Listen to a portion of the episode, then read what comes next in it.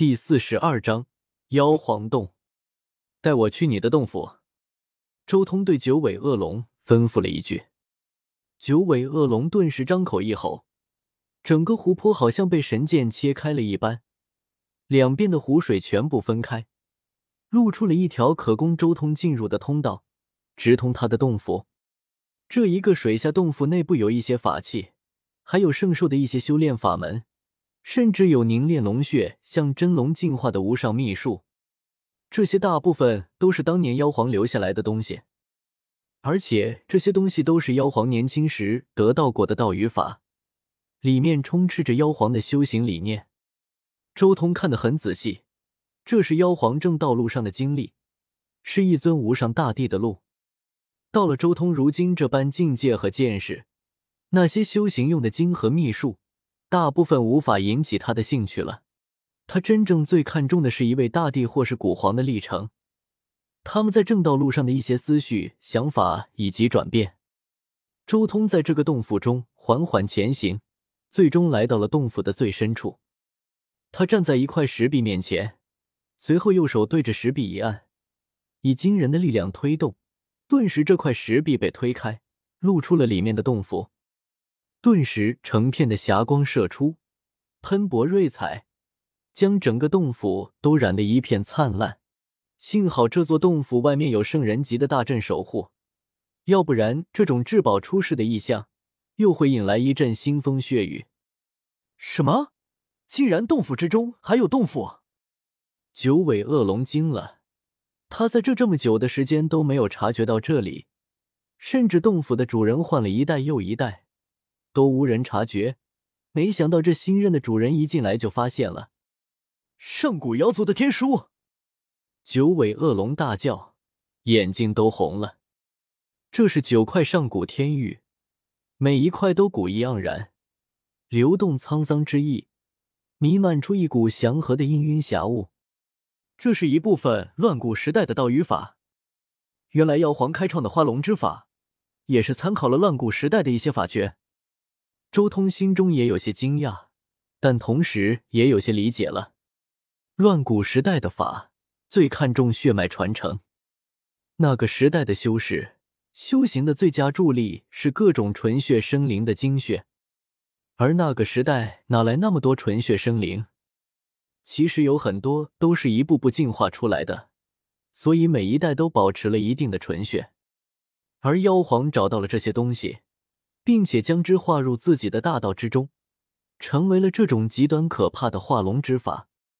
这九块古玉上面的内容，观点犀利，富有拙见。这是妖皇走上成道路的一些思想火花，这才是无价的，简直和青帝当初留在永恒星域的那一卷手札效果类似。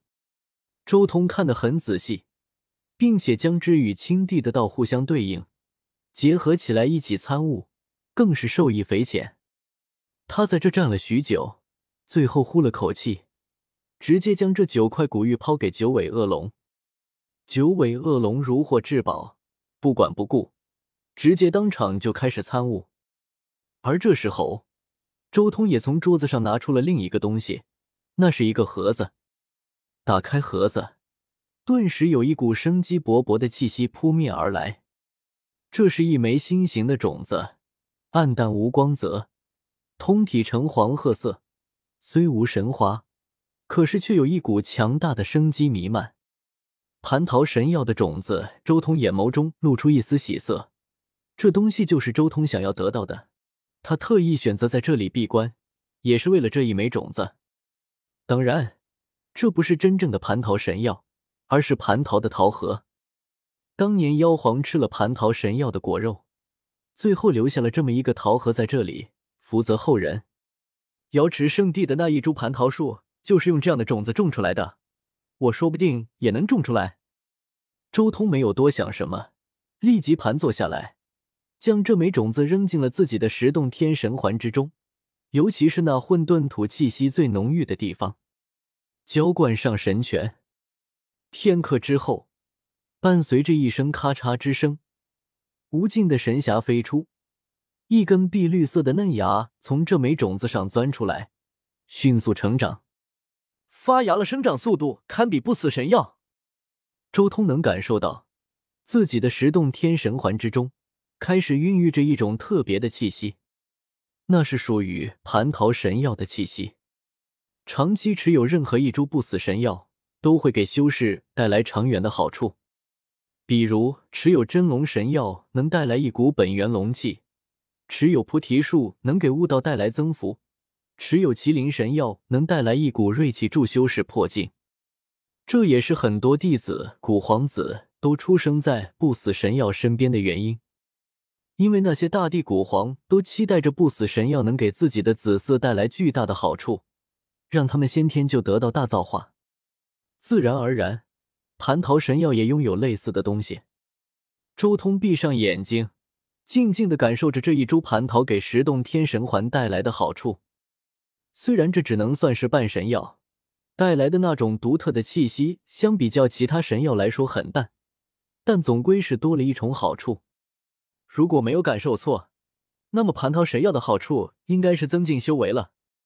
周通足足在这里盘坐了半个月的时间，才准确的知道了这株半神药带给自己的是什么。准确来说，就是自己以后的修炼速度可能还会稍微上涨那么一丝丝。可惜了，只是半神药。周通心中也有些遗憾，毕竟这不是真正的蟠桃神药，只是蟠桃吃剩下的种子，重新种出来的蟠桃树，比之拿真正的蟠桃神药弱了不止一倍。